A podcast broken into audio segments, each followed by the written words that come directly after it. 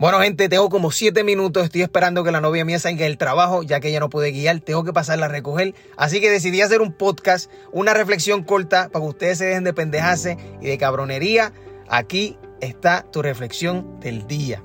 Con eso dicho, quiero compartirle mis cinco personas favoritas en el mundo entero y varias lecciones que aprendí de ella. Número uno, empezando por David Goggins.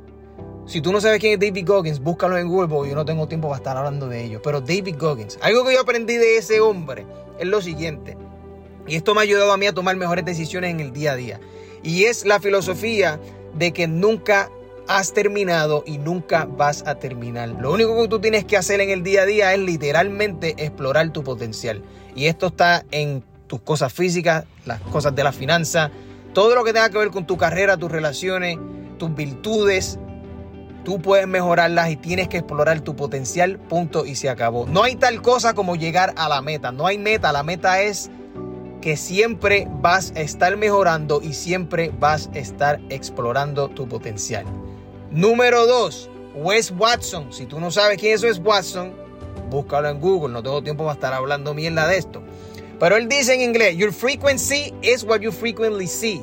O sea, tu frecuencia es lo que tú vas a estar mirando. Cuando tú tienes una actitud negativa, cuando tú te enfocas en las cosas negativas de la gente, tú literalmente vas a notar eso. Es como cuando tú te prendes en el carro y pones una emisora en la radio, la frecuencia a la que tú sintonizas es el tipo de música que vas a estar escuchando. Lo mismo es con tu mente. Algo que también él dice es, gratitude is action. O sea, ser agradecido es tomar acción. O sea, la acción es lo que te hace ser una persona agradecida. Por eso es que levantarse temprano, trabajar duro, etcétera, eso muestra que tú eres una persona agradecida, una persona que no es complaciente. Él critica mucho a la gente que dice, "Oh, yo muero por mi familia." Y no se trata de morir por tu familia, se trata de vivir por ellos, de vivir para ellos, ¿me entiendes? So que hay una gran diferencia entre las personas que dicen yo estoy dispuesto a morir por mi familia y las personas que dicen yo estoy dispuesto a vivir por mi familia, a vivir, no a morir. Número 3, Alex Olmosi. Si tú no sabes quién es Alex Olmosi, vuelvo y te digo, búscalo en Google, no tengo tiempo de estar hablando mierda aquí de eso. Pero él dice que hay ciertos juegos en la vida que se ganan y hay ciertos tipos de juegos que simplemente se siguen jugando. Con eso dicho, están los deportes, por ejemplo, están las reglas y las normas. Tú las sigues, al final del juego alguien gana y el otro pierde. Pero hay distintos juegos como lo que es el matrimonio, ¿verdad? El matrimonio y los negocios. El matrimonio no se gana. El matrimonio, el único, o sea, el, único juego del matrimonio es seguir jugándolo, es quedarte en el matrimonio. En los negocios no se gana. El único propósito del negocio es seguir jugando, es seguir haciendo transacciones, es seguir ayudando a la gente, es seguir innovando. No hay tal cosa como tú decir voy a estar en un negocio y ya después de un año cerrarlo. Eso no es ganar. Ganar es seguir estando en negocio. ¿Me entiendes? Otra de las cosas que Alex Olmosi dice es que nada importa de aquí a 100 años.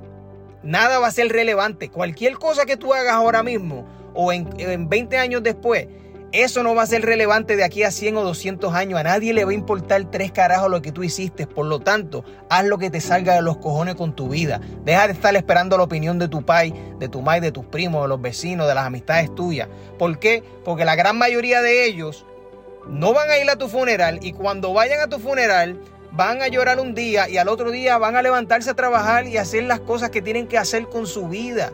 Porque tú no eres la prioridad de ellos. Punto y se acabó. ¿Me entiendes? Eso lo aprendí de Alex Olmosi. Número 4, Andrew Tate, el top G. Si ustedes no saben quién es Andrew Tate, ustedes viven literalmente debajo de una roca. Algo que él dice es que absolutamente nadie en la puta vida se va a levantar un día y poner todo su esfuerzo en hacerte la vida a ti más fácil. Nunca va a pasar. Y eso no va a pasar ni con tu mai, ni con tu pai, ni con nadie.